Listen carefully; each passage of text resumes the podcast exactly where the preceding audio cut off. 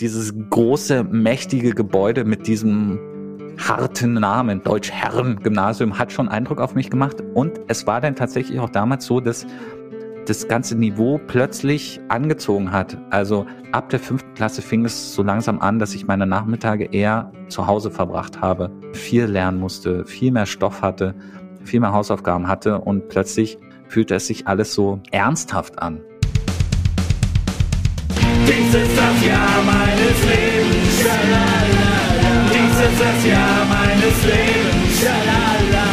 Dies ist das Jahr meines Lebens. Schalalala. Äh, sag mal, Chrissy, wie heißt diese Show noch einmal? Die Show heißt Das Jahr meines Lebens. Ah, stimmt. Das, das, was die ganze Zeit im Jingle äh, quasi bis zum Erbrechen gesungen wurde. Genau. Herzlich willkommen, äh, liebe Leute, zur dritten Folge von Das Jahr meines Lebens. Heute beschäftigen wir uns mit dem Jahr 1993. Wie immer wird diese Show präsentiert von Christiane Wittenbecher Hallo. und von mir, Patrick Steller. Wir erzählen uns beide, was wir in diesem Jahr erlebt haben. Wir äh, erheben keinen Anspruch auf Vollständigkeit, weil das Gedächtnis ist ja so ein unzähmbares Biest. Ne? Ein trügerisches Etwas, dieses sogenannte Gedächtnis. Ja. Genau, es geht nicht um Vollständigkeit, es geht aber darum, möglichst anekdotisch irgendwie so ein bisschen zu erzählen, was uns aus dem Jahr hängen geblieben ist. Genau. Wie immer gehen wir da chaotisch, intuitiv durch das Jahr hindurch. Wir starten erstmal mit den Fakten. 1993 war das Jahr, in dem wir beide zehn Jahre alt wurden. Und es war das Jahr, in dem sich die Ärzte wiedervereinigt haben. Das stimmt. Äh, ich weiß nicht, Chrissy, bist du eigentlich Ärzte-Fan? Äh, Ich würde das beantworten mit einem klaren Jein, weil ganz früher fand ich die mega. Also ich glaube, ich glaube ja, 93 und die 90er fand ich die mega, dann fand ich sie eine Zeit lang echt ätzend, also diese Pop-Zeit. Aber inzwischen finde ich sie wieder gut, aber ich höre sie eigentlich so gut wie nie. Mhm. Ich muss ja sagen, die Ärzte sind meine Lieblingsband. Ich glaube, ich war bei keiner Band auf so vielen Konzerten wie bei den Die Ärzte. Muss man ja ordentlich auch ähm, den ordentlichen Richtig. Artikel, für, ja, gehört ja quasi zum Namen. Ich glaube so acht, neun, vielleicht sogar auch schon zehnmal. Ich habe leider versäumt, so eine Stempelkarte mitzunehmen, weil vielleicht kriegt man dann auch irgendwann mal so ein Konzert kostenlos, wenn man oft genug da war. Apropos Musik, wie wäre es, wenn du mal deinen, deinen tollen Zusammenschnitt aus äh, dem musikalischen 1993 einspielst, um uns mal schon mal einzustimmen in dieses, ja, in dieses Jahr, das schon so lange zurückliegt. Gott, fast 40 Jahre, fast 30 Jahre. oh Gott, so alt du nun auch wieder nicht, Chrissy. Das mache ich gerne. Ich entschuldige mich jetzt schon mal im Voraus bei allen Leuten für den Ohrwurm beziehungsweise die Ohrwürmer, die gleich miteinander konkurrieren werden für den Rest des Tages. Nein, keine Entschuldigung.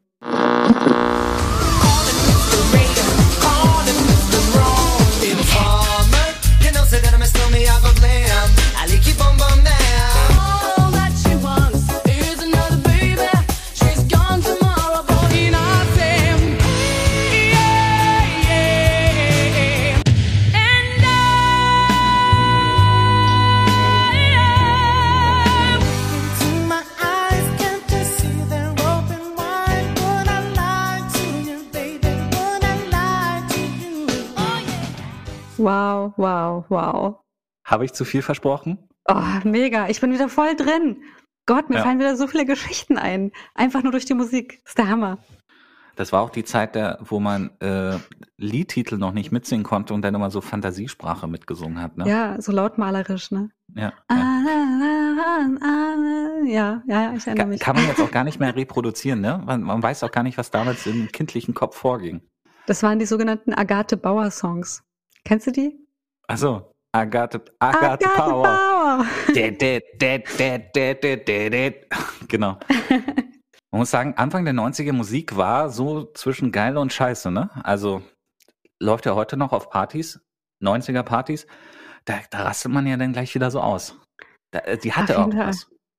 Ja, und das war ja eigentlich auch eine Zeit, also es gab ja sehr viele unterschiedliche Stile, fand ich. Also es gab ja auch noch Grunge und äh, weiß nicht, Depeche Mode, keine Ahnung, diese ganzen Also ich fand, es gab sehr viele unterschiedliche Musikstile, aber woran ich mich jetzt direkt erinnert habe, diese ganze Chartmusik, die lief nämlich bei uns immer auch auf dem Schulhof.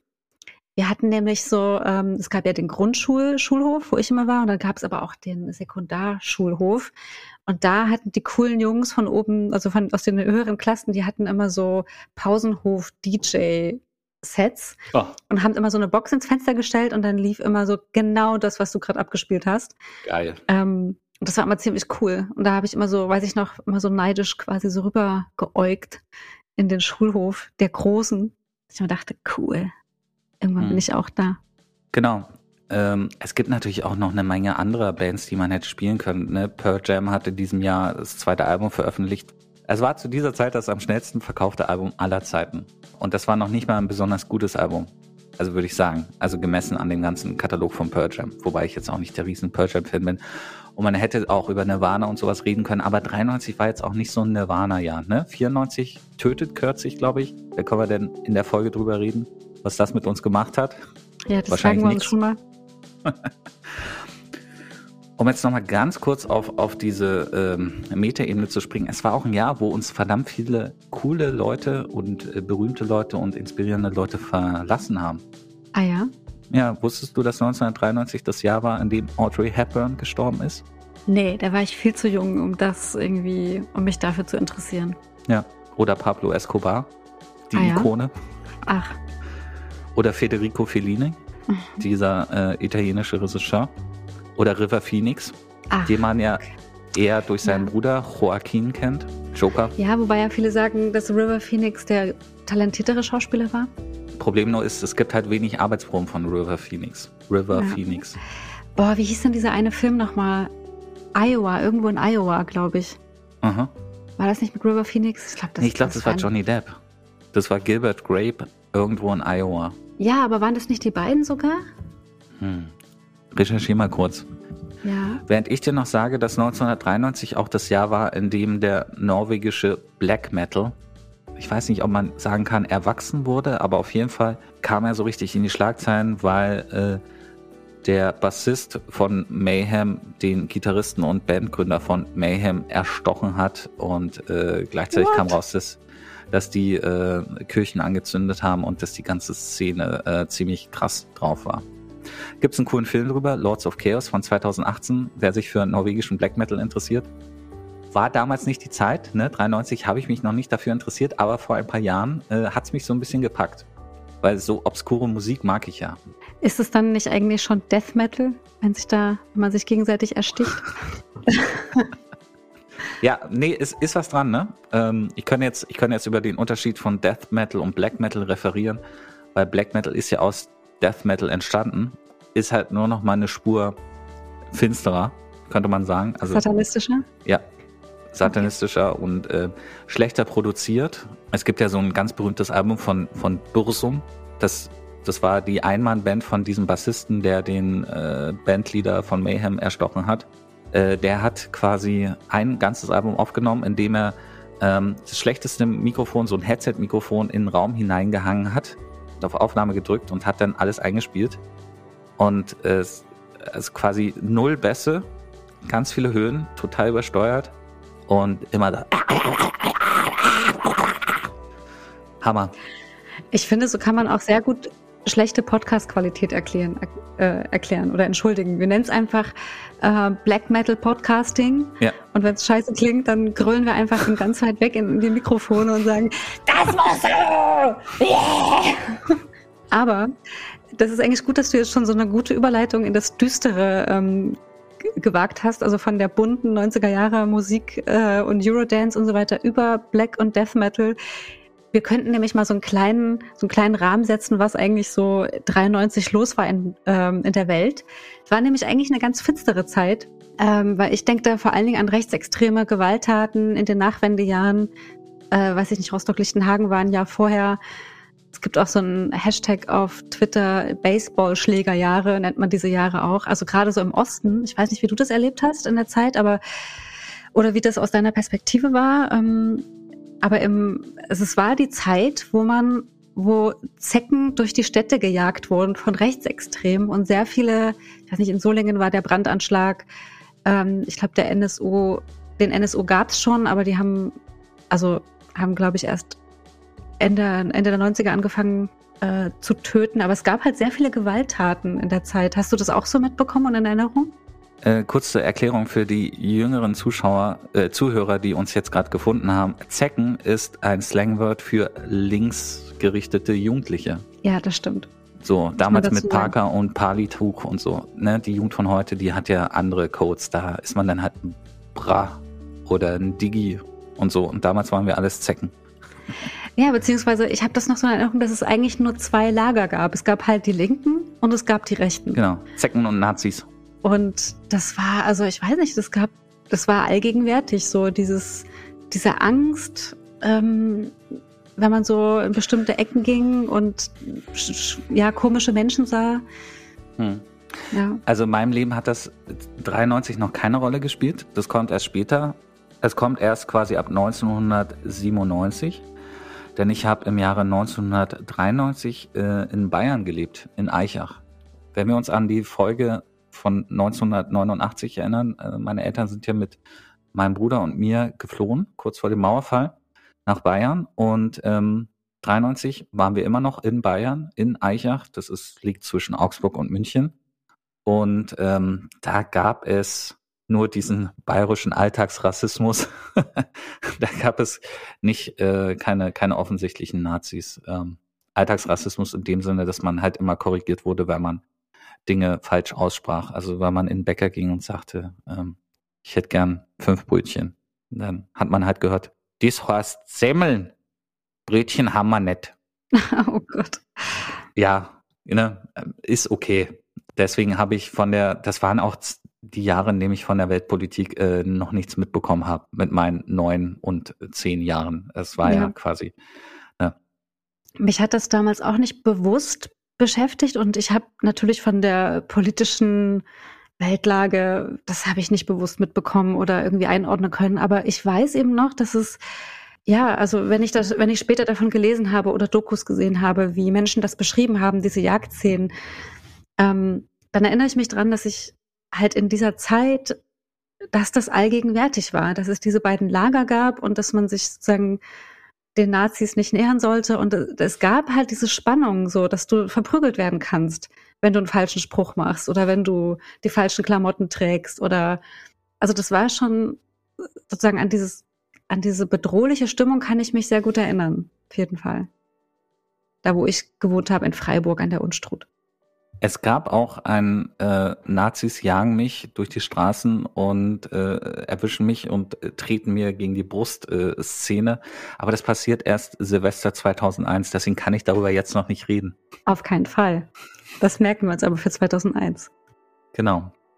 Was mich in der Zeit halt viel eher beschäftigt hat, war, dass ich quasi im Jahr 1993 von der vierten in die fünfte Klasse kam. Und in Bayern ist es so, dass man schon ab der fünften Klasse aufs Gymnasium oder auf die Hauptschule kommt. Aha. Äh, Realschule irgendwie erst ab der siebten Klasse. Oh, ganz gefährliches Halbwissen. Ich hätte vielleicht nochmal recherchieren sollen. Auf jeden Fall ist aber Fakt, dass man sich damals ähm, im Laufe, also schon zu Beginn der vierten Klasse äh, entscheiden musste, beziehungsweise die Eltern mussten es auch für einen mitentscheiden, ob man ab der fünften Klasse aufs Gymnasium geht oder auf die Hauptschule. Auch damals war es ja schon so, ne, Hauptschule hatte eher so den Ruf, die Dulli-Schule zu sein und Gymnasium halt, ne, da gehen die Klugen hin und so und da ist alles besser, kriegt man Musikunterricht und saubere Höfe und so. Deswegen war das, da ich gute Noten hatte, war es auch für meine Eltern ein sogenannter No-Brainer, dass sie mich äh, aufs Gymnasium geschickt haben. Und dann bin ich quasi ab der fünften Klasse aufs Deutsch-Herren-Gymnasium in Eichach gegangen. Deutsch-Herren-Gymnasium. Äh, also auch so ein äh, sprachlich angehauchtes Gymnasium. Ähm, aber geiler Name eigentlich. Klingt irgendwie so nach, äh, weiß ich nicht, so ein bisschen nationalistisch irgendwie. Ja, Und ja. arisch.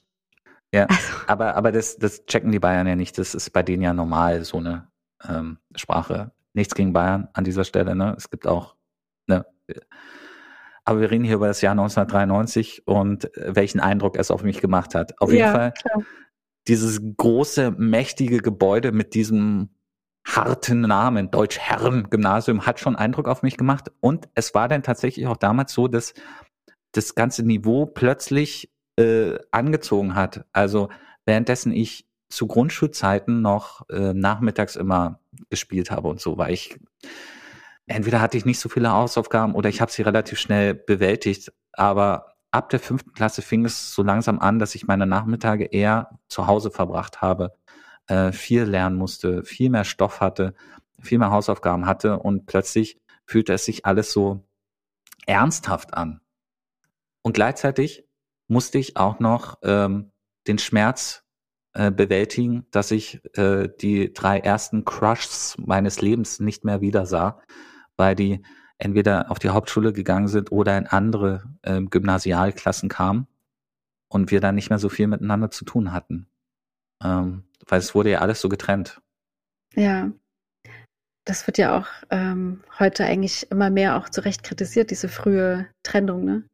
Also, das ist ja so eine, da hast du quasi einen Pfad eingeschlagen, an dem es dann, naja, an dem auch deine, deine Begegnungen anders sortiert werden, ne? Und Total, ne? wie du triffst, in wie man sich verliebt und also alles ist so pfadabhängige Entwicklung, ist eigentlich ganz interessant. Aber ich finde es, war das hart für dich, so von, von der vielleicht verhältnismäßig dir leicht fallenden Grundschule dann auf das Gymnasium zu kommen oder kamst du damit gut zurecht oder hatte ich das sehr, ja, hatte ich das erstmal in so eine kleine, weiß ich nicht, Krise gestürzt? Hat dich das in deine Kid-Life-Crisis ge gestürzt? Also einerseits war ich tatsächlich traurig, dass ich zwar mit zwei Dreien aus meiner äh, Grundschulklasse zusammen in diese neue Gymnasialklasse kam, so dass ich schon mal ein paar Leute kannte. Ähm, das waren aber nicht wirklich äh, Freunde von mir, sondern eher so unter ferner liefen, ne? eher so Bekannte. Und die neuen teilweise, also ich habe schon so das erste halbe Jahr so ein bisschen gefremdelt. Ich war da irgendwie so spontan schüchtern. Das ging dann aber mit der Zeit. So richtig schwer auch, wo ich dann wirklich dachte, boah, ich weiß nicht, ob ich überhaupt die Schule schaffe, also ob ich jemals ein Abitur haben werde, kam bei mir erst so ab der siebten Klasse. Da wurde es dann so wirklich, wirklich hart. Wo ich dann ähm, quasi eigentlich nur noch am Wochenende Freizeit hatte. Das, das fing so an in der fünften, sechsten Klasse, aber in der siebten Klasse wurde es richtig hart. Können wir später nochmal drüber reden. Aber man hat schon gemerkt, dass dass in Bayern ähm, das Gymnasium ist auch hart, ähm, ist ja auch bekannt deutschlandweit, dass dass äh, man sich ein Abitur in Bayern auch wirklich schwerst äh, verdienen muss mit äh, Blut, Schweiß und Tränen. Und das hat man schon auch zu Beginn der fünften Klasse gemerkt. Ähm, die Lehrer waren auch irgendwie nicht mehr ganz so, wie soll ich sagen, nicht mehr ganz so muttihaft und väter, fatihaft. Und wie gesagt, ähm, du hast vorhin nicht nachgefragt, aber ich wollte es nochmal kurz erzählen. Meine drei äh, Mädels, in die ich mich äh, im Laufe der Grundschulzeit verliebt hatte, die habe ich dann auch nicht wieder gesehen. Äh, Später teilweise so ein bisschen. Und die wurden dann alle drei auch richtig hot. Wurde natürlich nie was draus, aber ähm, ich fand es schon erstaunlich, weil die drei waren ähm, quasi so, waren so drei Archetypen, könnte man sagen. Da gab es einmal die blonde Regina, die so ein bisschen halt wie all die Mädels, in die, mit denen ich später zusammen war, war, halt blond. Dann gab's Karin, ähm, eine schwarzhaarige Philippinerin oder Halbphilippinerin, ich weiß es nicht mehr. Die so ein bisschen auch dieses Exotische hatte. Und dann gab's noch die sehr, sehr brave, strebsame, rothaarige Efi. Und ähm, auf Evi waren auch alle scharf. Und ähm, in der vierten Klasse ging die, hatte die mal kurz, hatte die mal kurz, das kann man glaube ich gar nicht sagen, hielt äh, ein paar Wochen lang Händchen mit Sebastian Sedelmeier, dieses Schwein. Und ähm, sie hat mir damit so ein bisschen das, bisschen das Herz gebrochen. Ich habe ja halt nie meine Liebe gestanden, nur dann ganz zum Schluss. Es gab dann nämlich ganz zum Abschli Abschluss, hatte jeder von uns ein äh, Klassenfoto bekommen, was man dann so rumgereicht hat und jeder hat drauf unterschrieben auf der Rückseite und noch so ein Spruch und so.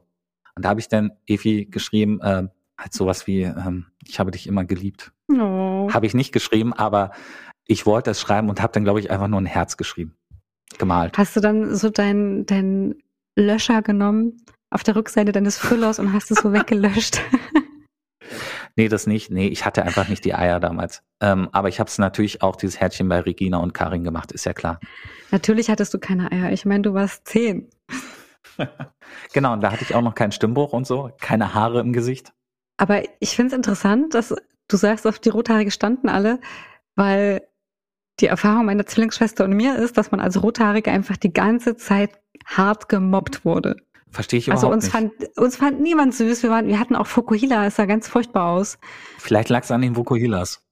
Ja, äh, wir wurden immer Jungs mit Röcken genannt und so. Oh, Und äh, weiß ich nicht, es gibt so viele schlimme äh, Sprüche und äh, ja, äh, Mobbing-Sprüche für Rothaarige. Ich möchte die jetzt alle nicht wiederholen, aber ich hatte jedenfalls in der Grundschule niemals das Gefühl, dass das was Besonderes oder was Tolles ist, sondern im Gegenteil.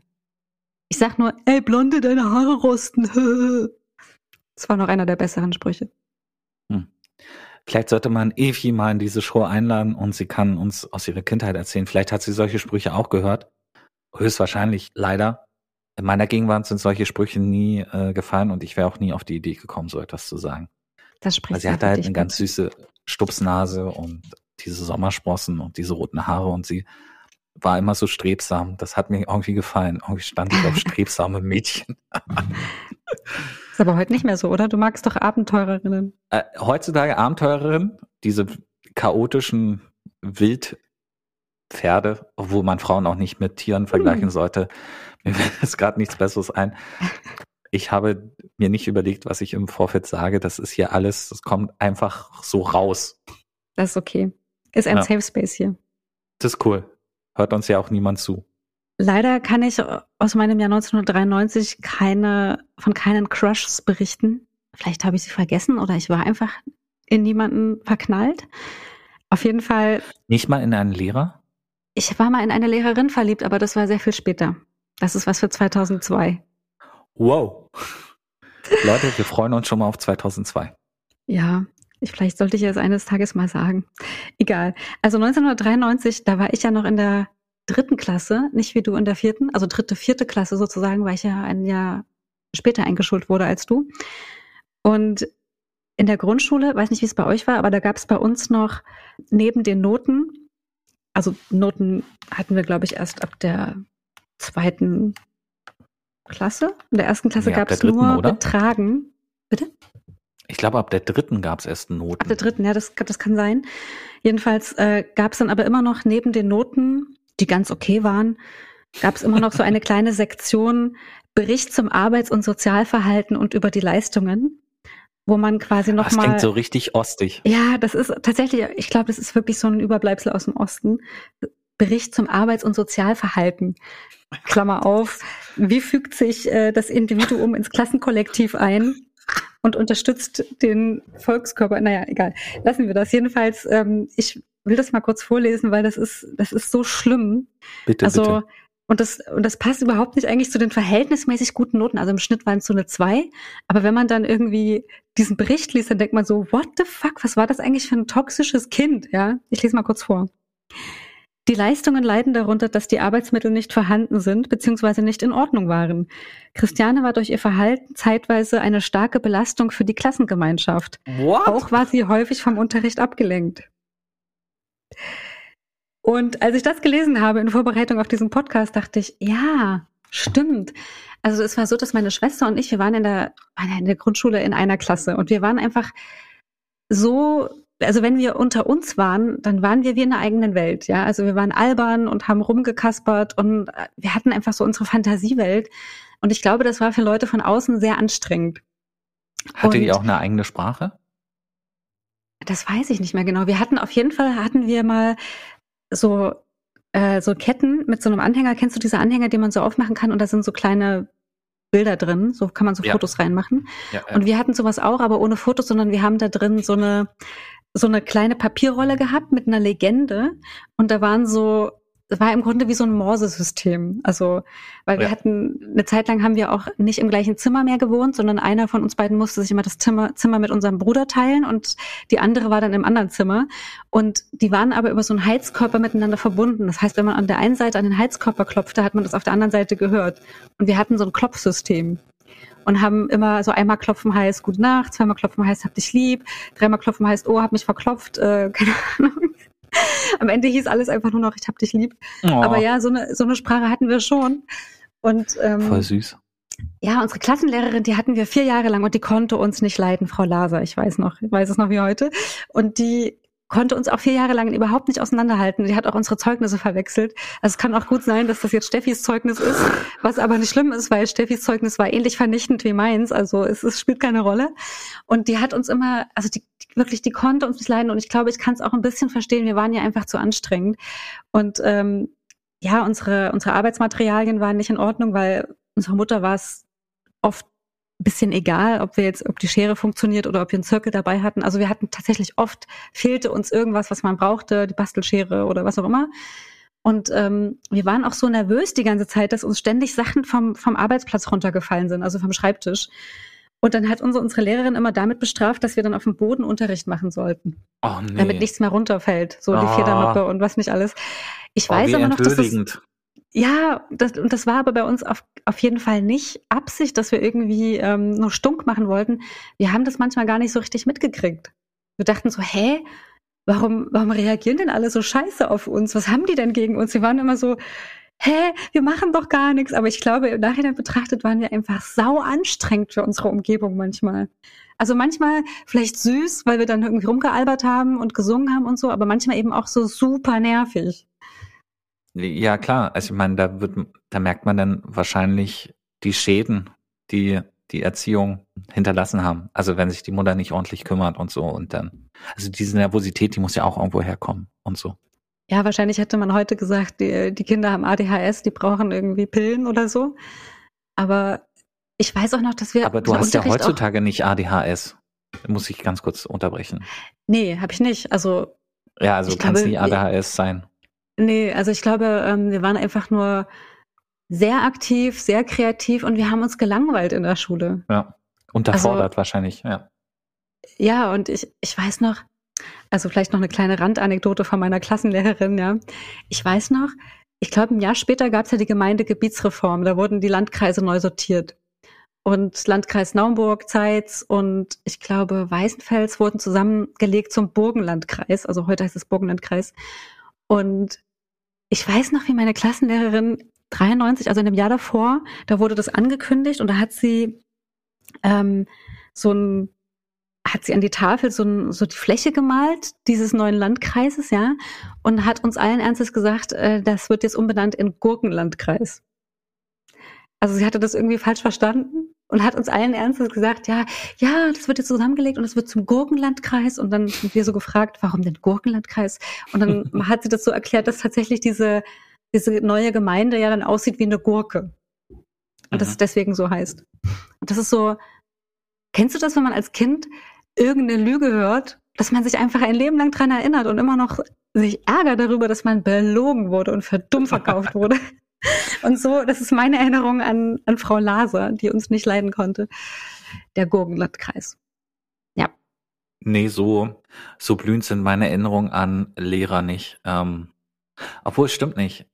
Ich hatte so einen coolen, coolen Lehrer, der hieß Herr Eder. Äh, der war super. Der hatte so einen Schnauzbart und so eine Brille und der so eine sanfte Stimme.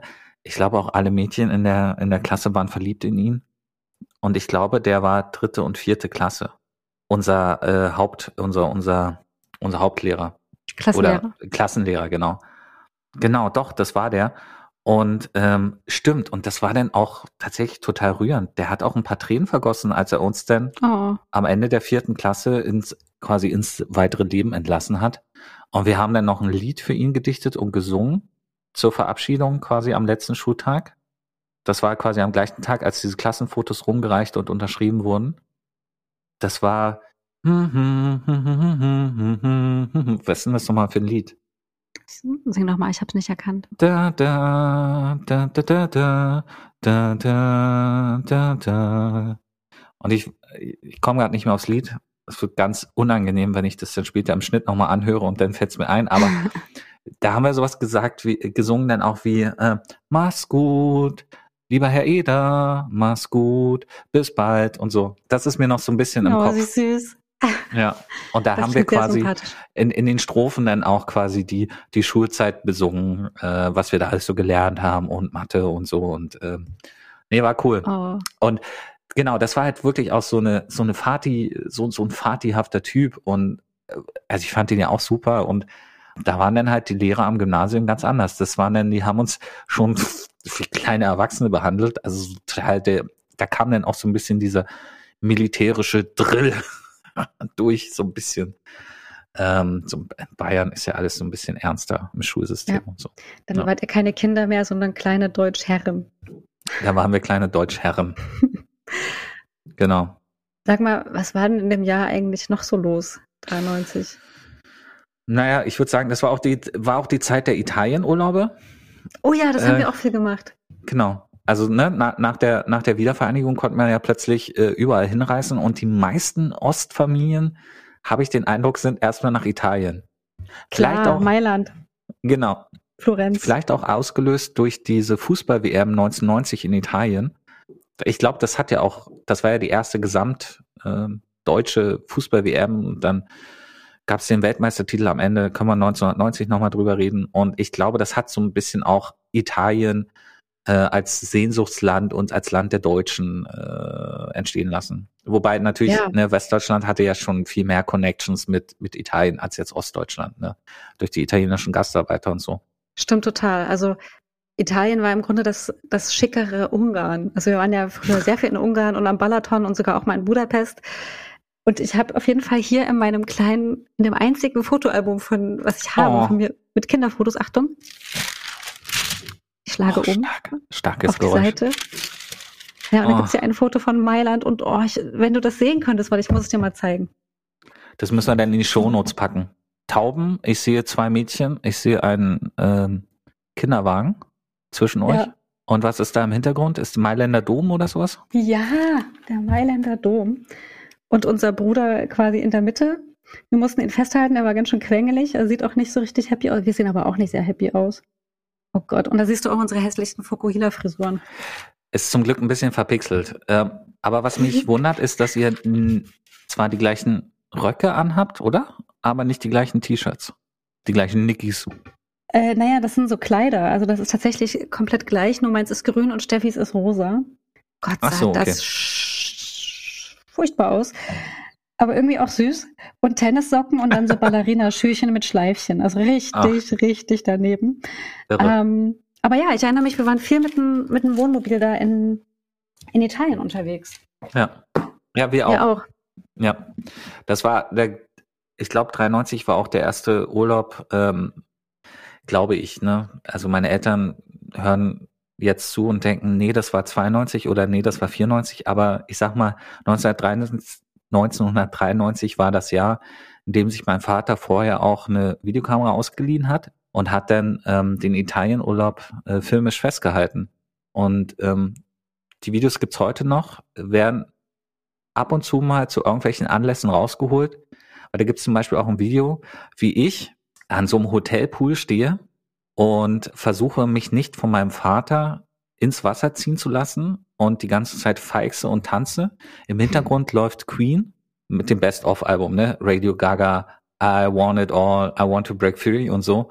Mhm. Und dann wirklich äh, tanze ich da so rum, wackel mit dem Arsch und äh, mein Vater tut so, als könnte er mich nicht erreichen und dann kommt er doch aus dem Wasser, jagt mich, packt mich, schmeißt mich ins Wasser. Äh, Ich konnte auf jeden Fall schon schwimmen und mein Vater hatte angefangen, sich die Haare ein bisschen länger wachsen zu lassen. So eine Klaus Meine äh, Scorpions Leadsänger-Frisur, ne? so, so Mhm. leicht lockig, aber Mhm. vorne Stirnglatze. Sah ziemlich ulkig aus. Ja, und ich hatte auch noch blonde Haare.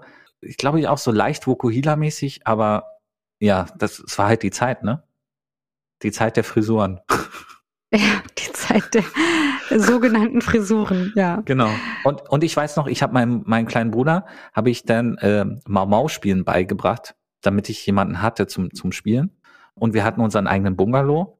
Generell auch immer, wenn wir dann im Urlaub waren, so ein eigenes Zimmer. Ne? Meine Eltern wollten in Ruhe sein. mein Bruder und ich hatten dann so ein eigenes Zimmer. Äh, fand ich schon cool. Das war so auch die Zeit, wo ich mich angefangen habe, für ihn so ein bisschen zu interessieren. Weil dann konnte er mal mehr mit ihm anfangen, mit meinem Bruder. Ne? Also Kartenspielen beibringen und ähm, der musste immer herhalten als äh, Publikum für lustige Geschichten und Witze und, und solche Sachen. Und er war ein dankbares Publikum. Ja.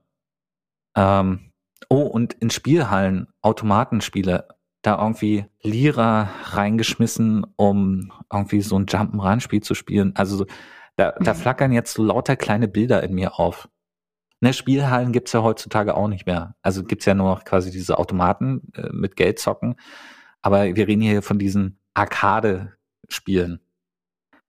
Okay, ich merke gerade, ähm, ich habe jetzt ganz schön viel abgenördet über äh, Computerspielen und Spielhallen und äh, ja. Ähm, Kein Nerdshame, alles in Ordnung. kein Nerdshame, genau.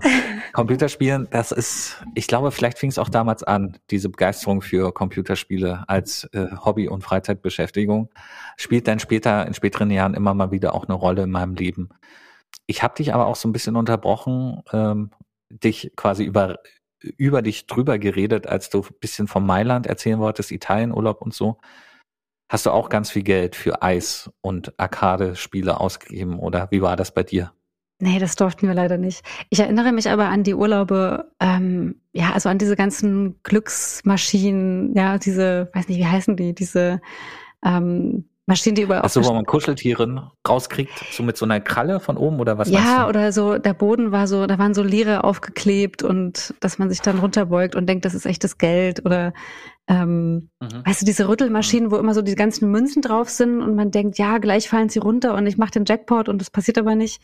Daran erinnere ich mich.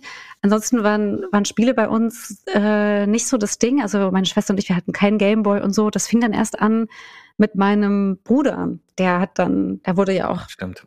ein bisschen, so sagen wir mal so, er konnte Mehr sich, er, ja, er konnte sich besser durchsetzen, was seine Interessen anging und seine Bedürfnisse und ähm, hatte, ja, hatte dann eine Playstation und Gameboy und was nicht alles. Ich weiß nicht, irgendwann, irgendwann, als es schon, der Hype schon äh, längst hinter dem Peak war, hatte ich auch mal einen Tamagotchi und so, das war aber schon das höchste der Gefühle. Ansonsten hat meine Schwester auch nicht sowas wie Halma und Malefiz. Oh, Ja, das war so, wow. Ja. Ja. Aber ich will mich nicht beschweren. Ich spiele auch heute immer noch gerne Malefiz. Das ist ein großartiges Spiel. Ja, und ist ein, ist ein Evergreen-Klassiker. Später, wenn wir im Altersheim sind, da, da werden solche Spieler werden wieder rausgeholt. Da spielt dann keiner PlayStation 12 oder so, was es denn für eine Nummer gibt. Ja, und auch ähm, wenn man so Wohnwagenreisen macht, haben wir echt oft gemacht, Italien und so. Na, da spielt sich, da ist Halma und Malefiz eben auch ein bisschen besser als PlayStation. Auf jeden Fall. Außer die Figuren fallen alle auf den Boden. Aber ja, okay. Nun gut. Das no Jahr 1993. Das ähm, Rappen wir langsam ab, ne? Wir rappen es ab und zwar mit den üblichen drei Fragen, äh, die ich jetzt erst an dich stelle, Patrick. Was hast du in dem Jahr gelernt? Was aus dem Jahr 1993 ist für dich Gott sei Dank vorbei? Und das Jahr 1993 in einem Wort für dich. Wir fangen an mit der ersten Frage. Was hast du in dem Jahr gelernt? Ich habe in dem Jahr gelernt, dass der Ernst des Lebens in der fünften Klasse beginnt. Und was hast du gelernt, liebe Chrissy? Ich habe im Jahr 1993 gelernt, dass, dass, dass der Gurkenlandkreis Fake News ist. Okay, zweite Frage. Zweite Frage, Patrick. Was aus diesem Jahr ist Gott sei Dank für dich vorbei? Oh, schwierige Frage. Warte.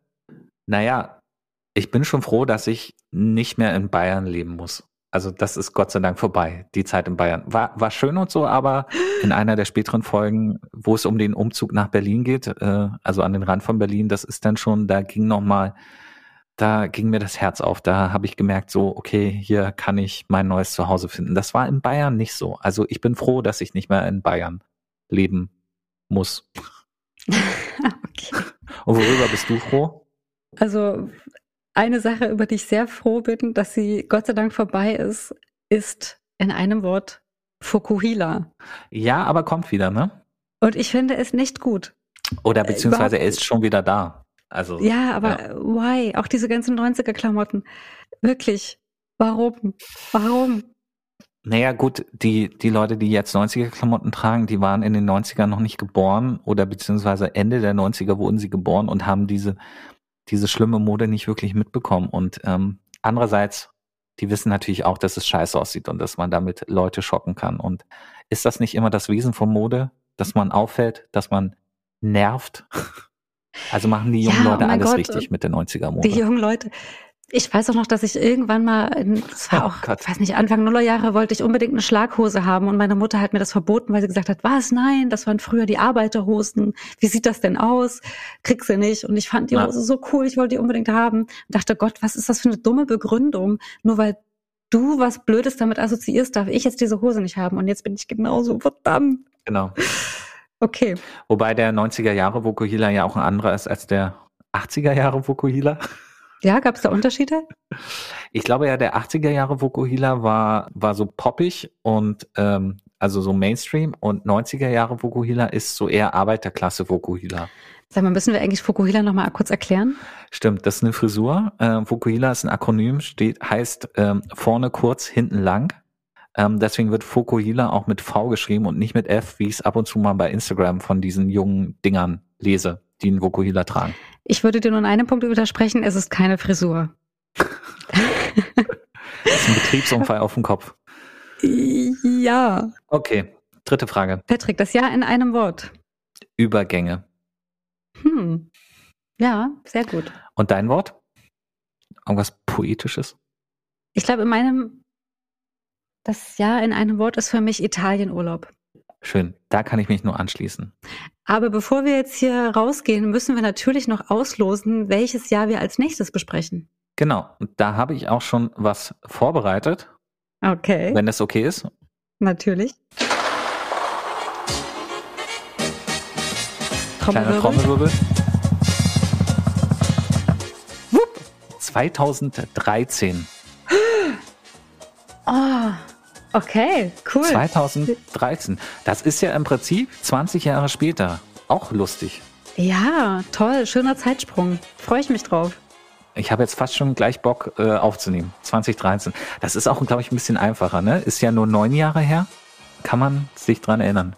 Ähm, Ja, und das war auch spannend. Da war ordentlich was los. Vielleicht ein Mini-Teaser. Worüber wirst du höchstwahrscheinlich reden? Eine Sache. 2013 habe ich zum Beispiel einen Urlaub alleine gemacht, zwei Wochen in Montenegro und das war sensationell. Ah.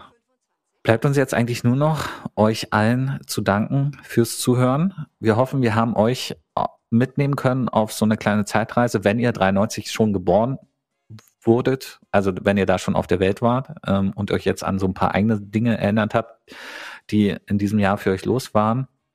Ansonsten, falls das nicht so ist, hoffen wir, dass wir euch gut unterhalten haben und freuen uns, wenn ihr das nächste Mal wieder reinhört, wenn es heißt, das Jahr meines Lebens.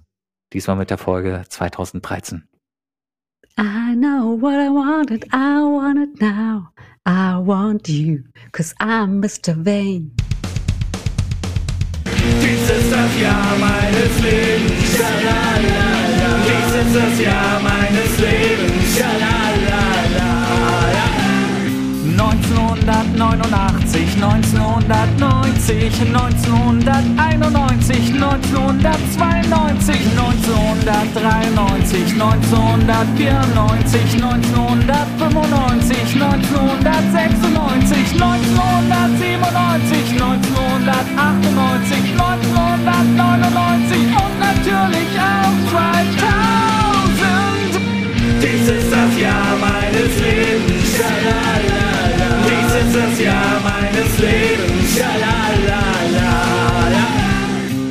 2001, 2002, 2003, 2004, 2005 und 6, 2007, 2008 und 9, 2010, 2011, 12, 13, 14, 15, 16, 17, 18 und 2019. Jahr meines Lebens. Schalalala. Dies ist das Jahr meines Lebens. Schalalala. Also, das war doch. Warte mal, das war. Genau, das war in dem Jahr. Das war 2000. Ähm, nee, warte. 1900, nee, nee, das war schon 2000er. Warte, genau. Das war nämlich in dem Jahr, wo auch. Ähm, 2020,